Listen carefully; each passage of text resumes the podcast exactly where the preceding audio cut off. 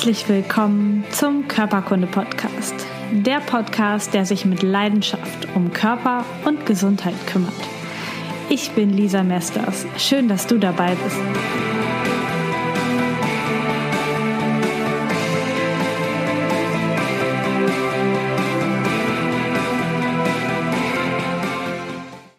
Herzlich willkommen bei einer neuen Folge Körperkunde. Ich habe heute Christiane Fischer im Interview. Sie ist Geschäftsführerin der MEZIS. Ähm, was das ist, erklären wir gleich. Außerdem Mitglied im Deutschen Ethikrat. Sie hat äh, Humanmedizin studiert in Heidelberg und auch Gesundheitspädagogik und tatsächlich noch ein paar weitere Studiengänge abgeschlossen. Wohnt heute in Hamm und gehört zu dieser Initiative unbestechlicher Ärztinnen und Ärzte. Und um dieses Thema dreht sich auch heute so das ganze Interview, um das Thema, was passiert eigentlich so in diesem Medizinbereich Bereich zwischen den Ärzten in der Pharmaindustrie, was die normalen Patienten vielleicht gar nicht so mitbekommen. Da wollen wir heute ein bisschen drüber sprechen. Herzlich willkommen in meinem Podcast. Herzlich willkommen an Sie. Dankeschön.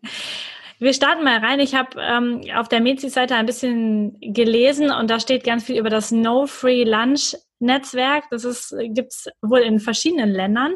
Und in Deutschland heißt es MEZIS, also mein Essen zahle ich selbst, ist das die Abkürzung dafür. Was ist die Intention von diesem Zusammenschluss? Warum gibt es die MEZIS in Deutschland?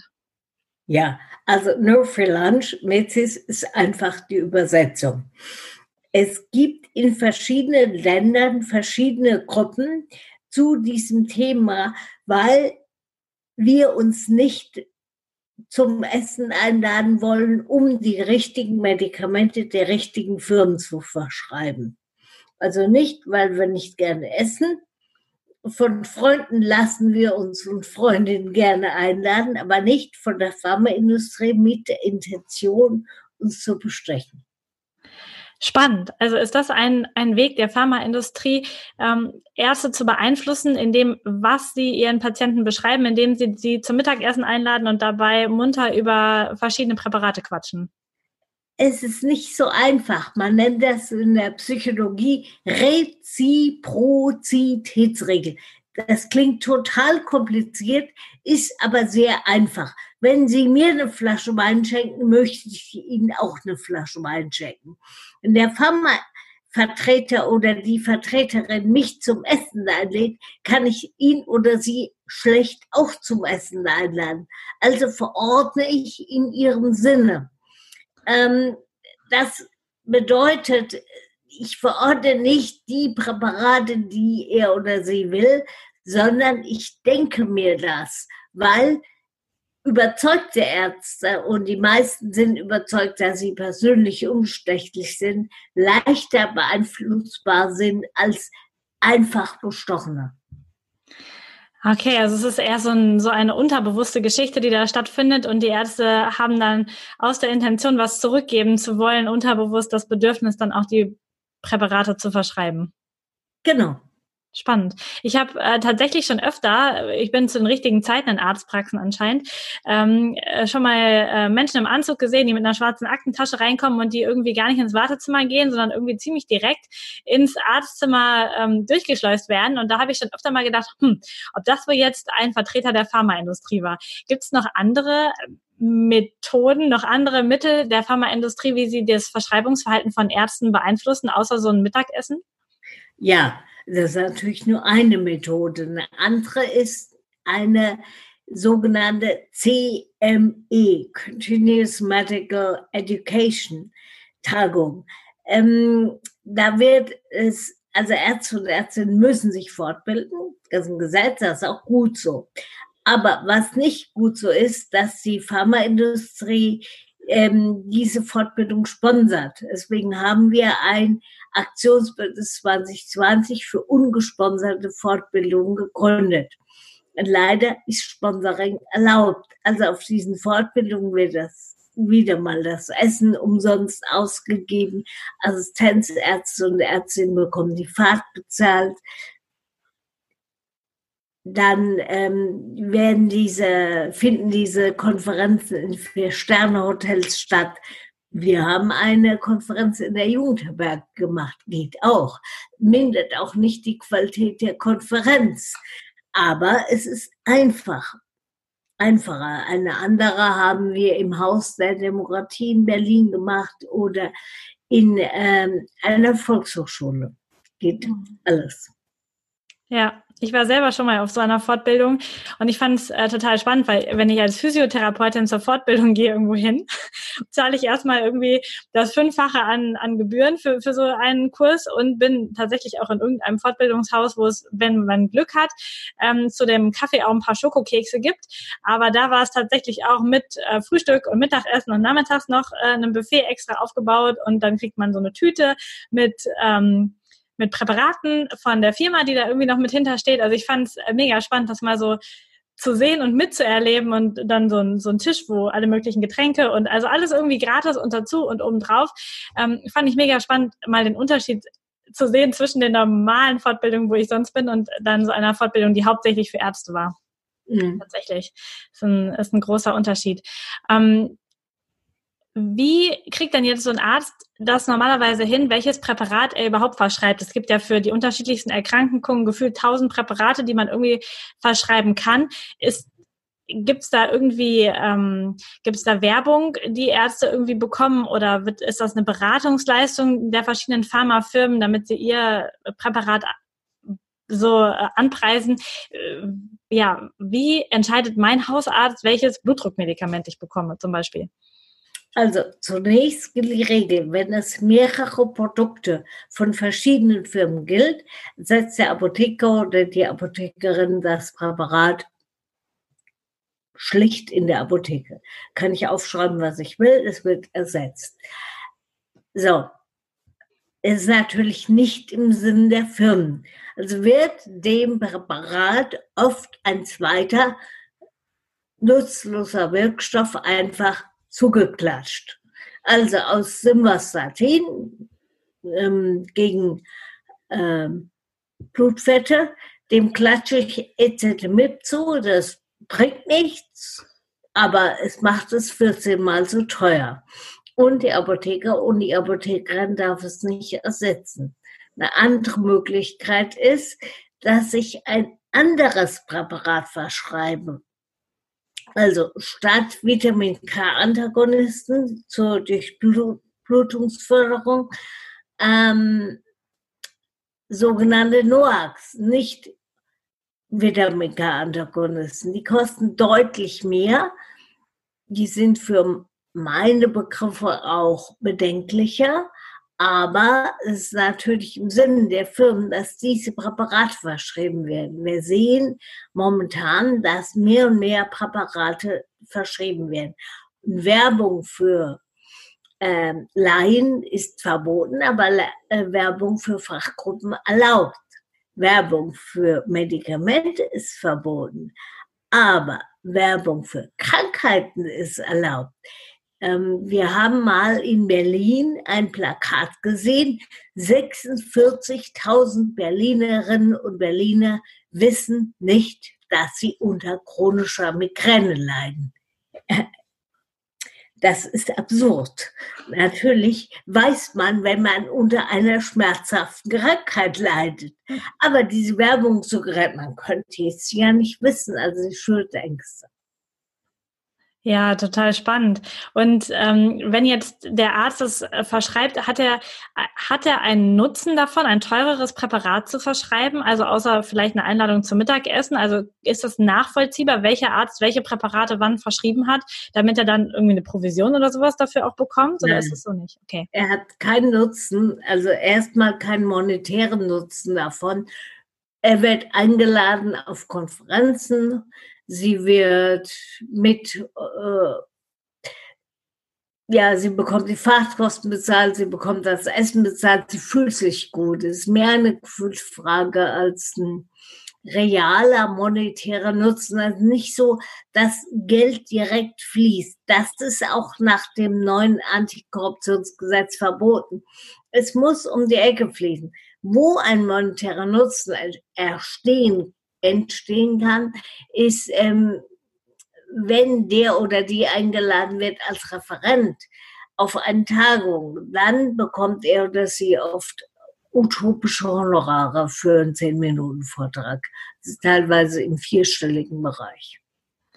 Ah, spannend. Äh, also irgendwie um die Ecke wird es dann doch honoriert, dass, dass die bestimmten Präparate verschrieben werden. Das ist natürlich auch, ich kenne das auch, eine spannende Geschichte, wenn jemand, dem man vertraut, auf einer, auf so einer Konferenz, auf einer Fortbildung ein Präparat empfiehlt.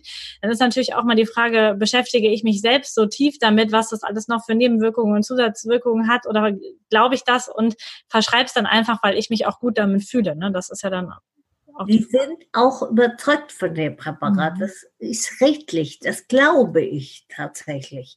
Bei den meisten ist das redlich. Sie sind überzeugt davon, dass sie das Richtige tun. Mhm. Das ist der Trick, diese psychologische Reziprozitätsregel. Dass sie durchaus überzeugt sind, das Richtige zu tun. Ich würde den aller, allermeisten, es gibt ein paar schwarze Schafe, aber nicht Unredlichkeit, sondern nicht denken. Äh, ab, ähm, ähm, ja, Auferlegen quasi, genau. Auferlegen. Genau. Ja, okay. Was, ja, nicht denken ist auch eine Form dann tatsächlich oder einfach nach dem Gefühl entscheiden. Nicht analysieren, nach dem genau. Gefühl entscheiden, ja. Ja, total, total spannend. Jetzt sind die Mezis äh, ja ein Zusammenschluss von Ärzten. Ich habe das hier bis jetzt auf, wenn ich speziell gesucht habe danach, dann finde ich das auf Seiten von Ärzten unten mit drauf, dieses Logo, dass, es, dass sie zu der Initiative gehören. Wie viele Prozent der Ärzte in Deutschland gehören denn zu diesen unbestechlichen Ärzten und sind sich über das System bewusst und wie viele handeln äh, aus dem Gefühl? Können Sie da eine Zahl sagen? Ich kann sagen, wir sind über 1000 Metzis Ärzte und Ärztinnen. Ähm, aber andere handeln auch in dem Sinne, dass sie nicht bestechlich sind. Dazu kann ich keine Zahl sagen, aber ich denke, viele möchten nicht bestechlich sein. Deswegen schließen sich der Initiative auch an. Zum Beispiel die Deutsche Gesellschaft für Allgemeinmedizin, die DGAM, ist auch Mitglied im Aktionsbündnis 2020. Äh, das ist nicht direkt Metzis, aber Metzis hat es initiiert und gehört dazu. Und die Arzneimittelkommission der deutschen Ärzteschaft ist ja auch Mitglied. Also wir haben sehr viele Sympathisantinnen, die das Ziel, nämlich Nichtbestechlichkeit, unterstützen. Mhm. Gehört in dieses Bündnis und, und in diese Aktion 2020 auch herein, dass sowas wie Provisionen dafür, dass man äh, MRTs verschreibt oder dass man bestimmte Operationen in bestimmten Krankenhäusern verschreibt, dass sowas auch nicht mehr möglich ist oder bleibt sowas bestehen? Ist theoretisch nicht möglich. Das Antikorruptionsgesetz verbietet das. Mhm. Also wir haben uns für ein Gesetz eingesetzt, auch ich habe dafür ein Sachgutachten geschrieben, dass das untersagt im Strafgesetzbuch, also im schärfsten Schwert, was wir haben. Artikel 299 AMB untersagt direkten Geldfluss von beiden Seiten. Es ist kriminell, wenn es passiert. Okay, das heißt, auch da ist es dann wieder eine Sache, die um, um die Ecke passiert, irgendwie über Honorare für, für irgendetwas anderes oder Belegbetten oder ja. so. Ja, wobei ich das nicht für das Hauptproblem halte. Okay. Was halten Sie für das Hauptproblem? Ähm, dass es ein Verordnungsverhalten gibt, wo Ärzte und Ärztinnen de facto, de facto die Sachen verordnen, die sie, von denen sie überzeugt sind. Aber die sehen wir in den Top Ten der Verordnung. Das sind Milliardenbeträge.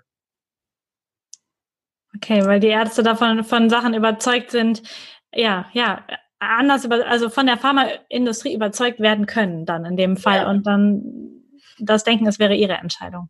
Genau. Okay. Über die ärztlichen Fortbildungen haben wir schon ein bisschen gesprochen, wie das da so stattfindet in den, in den Hotels und so. Findet so eine Beeinflussung der Pharmaindustrie schon vorher statt? Also zum Beispiel im Studium gibt es da auch schon Geschichten, die bezahlt werden? Ja, es gibt die in vielen Universitäten die sogenannten Ersttitüten. Also wenn jemand in das erste Semester kommt, also Ersti ist, bekommt er von eine Tüte mit diversen Präparaten und da finden sich oft eine EKG-Lineal von der Firma, ein Buch von der Firma drin. Die werden das subtil beeinflusst. Ja, das ist sowas, was man ja auch selber gerne hat. Das kennt, glaube ich, jeder. Also wenn man irgendwo einkaufen geht und man bekommt dann so Probesachen von irgendeiner Marke geschenkt, findet man es irgendwie toll.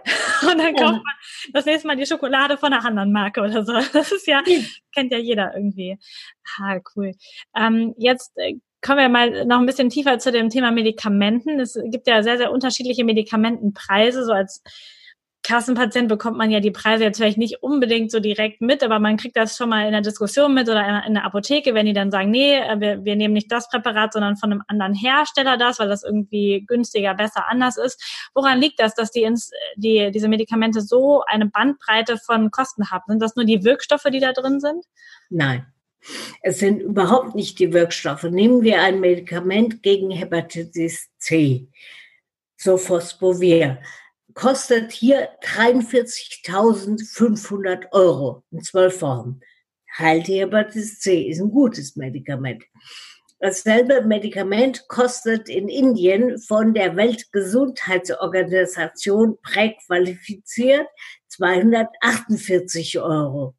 Dasselbe Medikament kostet in äh, Ägypten 6000 Euro. Also die Pharmaindustrie nimmt einfach, was sie bekommt.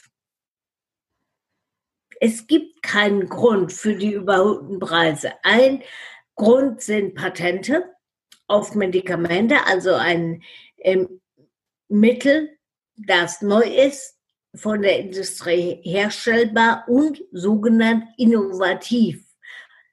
Das heißt in Deutschland, die Medikamente oder die Produkte äh, müssten besser sein oder anders sein als das Vorgängerprodukt. In, so in Deutschland brauchen Sie nur eine neue Indikation, sonst nichts. Also man kann einfach das Mittel vom Markt nehmen, neue Indikationen dazu geben und zack hat man ein neues Patent. In Indien geht das nicht. Da gibt es eine sogenannte marginale Innovation und das qualifiziert das Medikament nicht für ein neues Patent. Dann gibt es Krankheiten, an denen nicht geforscht wird, weil es nur Arme haben. Also e Ebola, eine Impfung gegen Ebola ist so ein Beispiel, wo nicht genug geforscht wird. Das neueste Medikament für die nicht, ich betone nicht, resistente Tuberkulose ist von 1967. Danach war es in Deutschland so gut wie ausgerottet. Es hat nur noch Arme. Es wurde nicht mehr geforscht, nur noch für die resistente Tuberkulose. Ja, wir therapieren also immer noch mit den Methoden der 50er und 60er Jahre. Es dauert sechs bis acht Monate, das schürt Resistenzen. Das sind alles Seiten derselben Medaille. Und das verursacht hohe Medikamentenpreise. Spannend. Und hinterfragt es niemand? Also, also ich meine, Sie hinterfragen es und Sie wissen es jetzt, aber es ist ja, also die, irgendwer zahlt es ja. Also wenn ich jetzt hier eine Hepatitis habe und dieses Medikament brauche, dann zahlt es ja im besten Fall meine Krankenkasse dann äh, die 43.000 oder was es kostet. Hinter, können die das nicht auch hinterfragen und sagen, na ja, wenn es doch aber ähm, in Indien nur ein paar hundert kostet, warum ist das hier so teuer? Also ähm, gibt es da nicht, da, also da frage ich mich immer, denkt denn da keiner mit? Doch, da denken Leute mit. Zum Beispiel der Spitzenverband der gesetzlichen Krankenkassen. Aber die Gesetze sind dagegen. Also wir müssen, die Gesetze sind so, dass die Krankenkassen es bezahlen müssen. Der Dreck ist also, bestimmte Menschen werden einfach nicht getestet. Dann, wenn Sie danach fragen, Sie haben Hepatitis C, Sie fragen danach, bekommen Sie das Medikament. Keine Frage, in Deutschland. In England sieht das schon mal anders aus. Aber in Deutschland bekommen sie das. Aber wenn sie nicht danach fragen, dann haben sie Pech. Ah, okay. Das heißt, wir haben circa 300.000 Menschen mit Hepatitis C. Wenn die alle danach fragen würden, es geht nicht. Das können sich die Krankenkassen nicht leisten, selbst im reichen Deutschland nicht. Das heißt, wenn ich diese Hepatitis habe, dann darf ich mich so weit selbst informiert haben, dass ich weiß, es gibt dieses Medikament und dann meinen Arzt darauf ansprechen. Von alleine würde er das nicht tun. Manche schon. Okay, manche, manche schon. Nicht. Sie können auch nach Indien fliegen. Das kann niemand ihnen verbieten. Das Zeug einnehmen und für ihren persönlichen Bedarf behalten und wieder heimkommen. Das ist legal. Es gibt in Ägypten sogenannte Treatment Centers, wo die Leute für 6000 Euro einen zwölf Wochen Urlaub verbringen können und geheilt werden. Geht auch.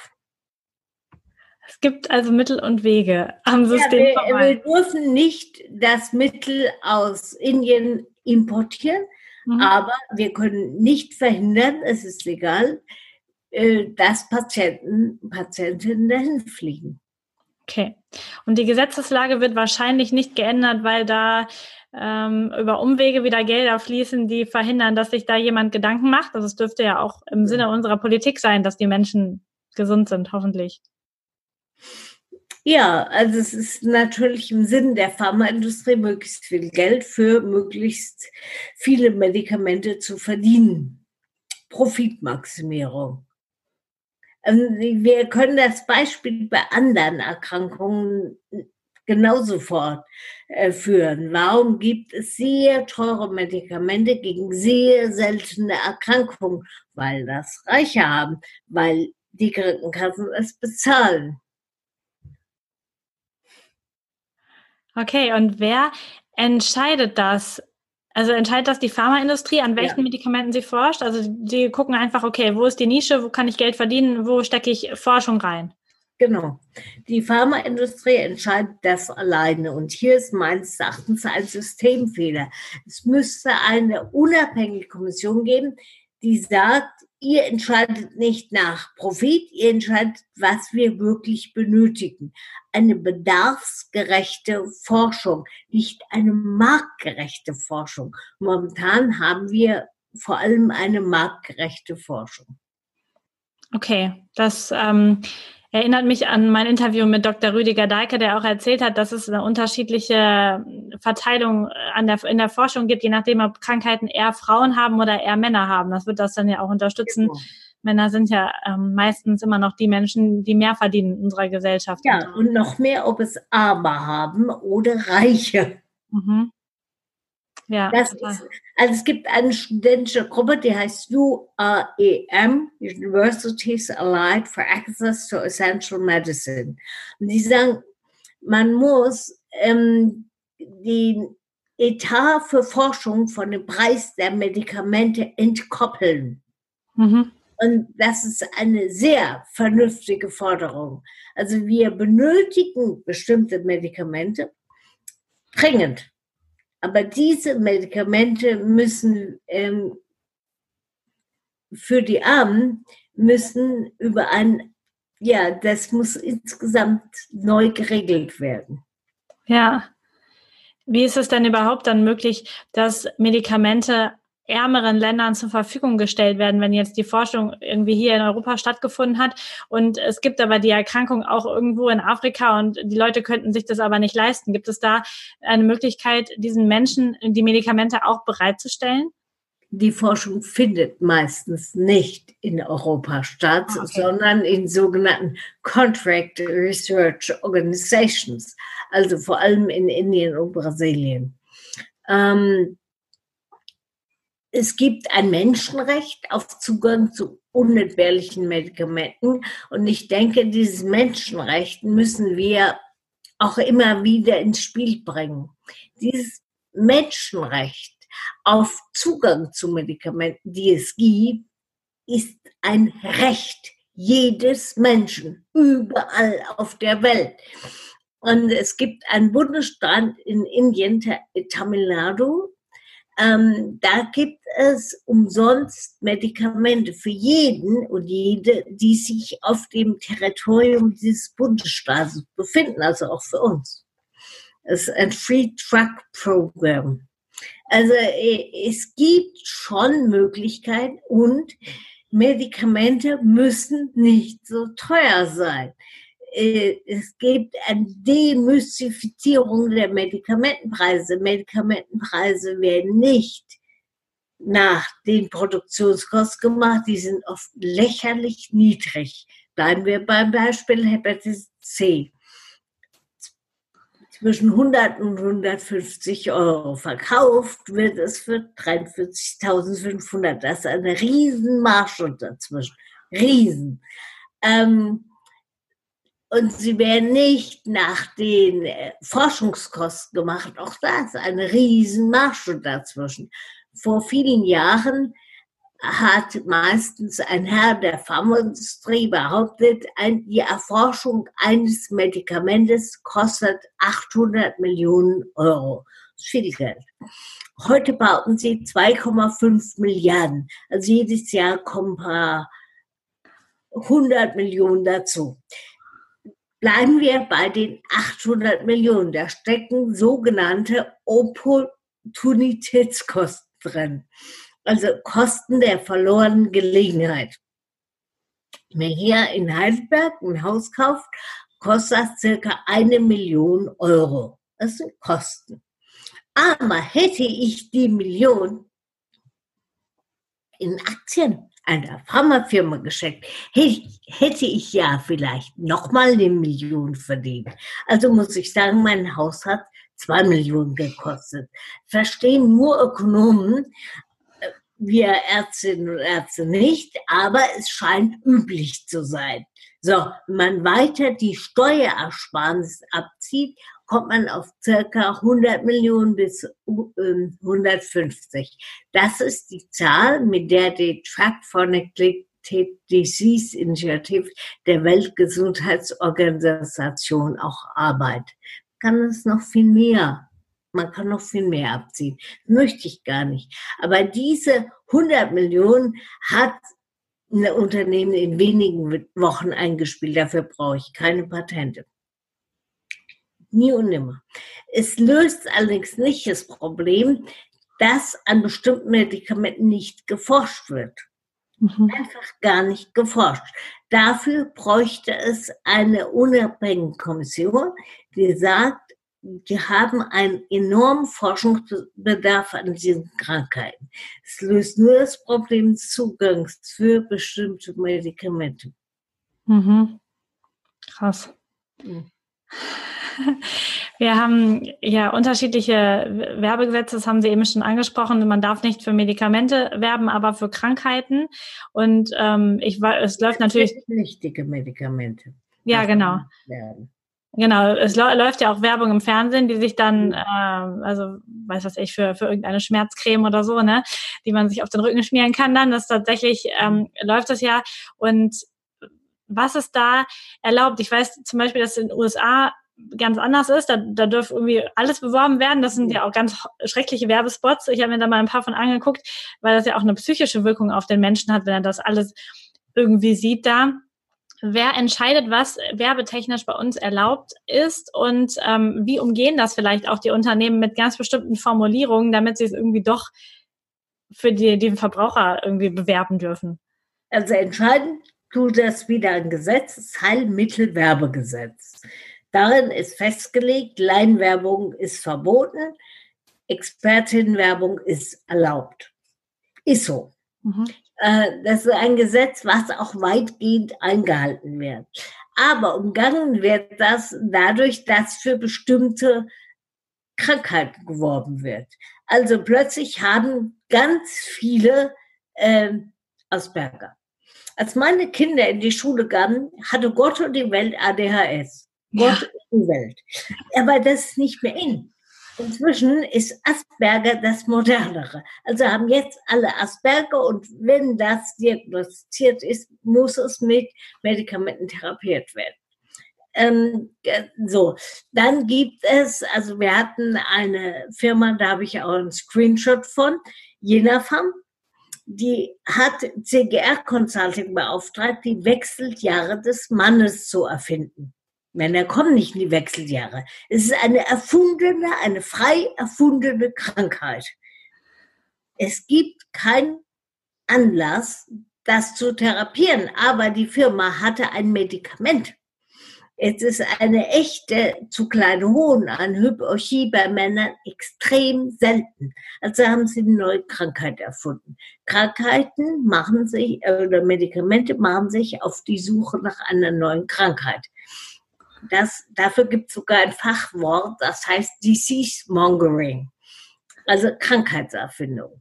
Also die Wechseljahre des Mannes sind ein Paradebeispiel für eine Krankheit, die nicht existiert.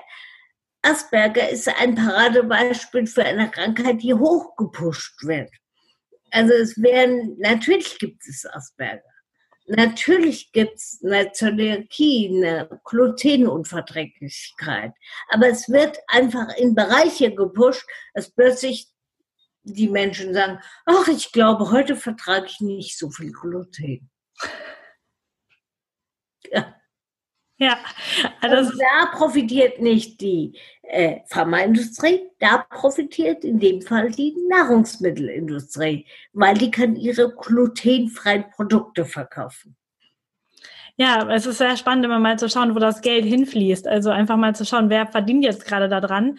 Und bei diesen Modeerkrankungen ist es ja ähm, ja, es ist mega spannend. Ich weiß gar nicht, zwischendurch ähm, war mal, ähm, ah, wie heißt es jetzt nochmal, die, die Weichteilrheumaerkrankung auch mega in, wie heißt es denn nochmal? Fibromyalgie ja. war, glaube ich, auch, ähm, irgendwie hatte jeder, der bei mir in die Praxis kam, äh, irgendwo auf der Diagnose mit Fibromyalgie stehen als Frau dann oder ADHS bei Kindern. Es gibt natürlich diese Krankheiten. Also ähm, es gibt sie aber nicht in dem Bereich, in dem sie modern werden. In den äh, 1920er Jahren haben sich viele Frauen nach hinten gebeugt, einen sogenannten hysterischen Kreis gebildet. Ist völlig aus der Mode geraten, haben eine Brücke nach hinten gemacht. Oder der Uterus ist durch den Körper gewandert, auch bei Männern, ist völlig aus der Mode geraten. Als ich junge Ärztin war, hatte Gott und die Welt Darmpilze. Also haben wir es behandelt. Ist inzwischen nicht mehr in. Inzwischen ist Asperger in. Glutenunverträglichkeit, Laktoseintoleranz. Ja. Es ist alles, aber es ist einfach in. Ja, und dann wird's von irgendwem wird's gepusht dann tatsächlich. Ich habe, ähm, weil man damit Geld verdienen kann. Man kann schlicht damit Geld verdienen. Ja, und gerade wenn dann so etwas in der, in der Primetime im Fernsehen läuft, bei irgendwelchen ähm, Sendungen, die diese Themen aufgreifen, dann haben natürlich auch viele Menschen das dann auch im Kopf, wenn, wenn da bei Visite irgendeine Erkrankung hoch und runter diskutiert wird, dann überlegt man ja vielleicht auch, habe ich das auch, hat das mein Kind auch, dann ähm, werden ja die Köpfe schon dahin programmiert oder wenn ich es in den Zeitschriften lese oder so. Ja, die äh, Dyslexie, also Leseschwäche, Leserechtschreibschwäche, hat auch die Folge, dass die Kinder bessere Noten kriegen in der Schule. Das nennt man sekundären Krankheitsgewinn. Also für die Eltern ist die Diagnose sehr attraktiv. Natürlich gibt es Kinder mit der Leserechtschreibschwäche, aber nicht in den Mengen, in denen wir die sehen.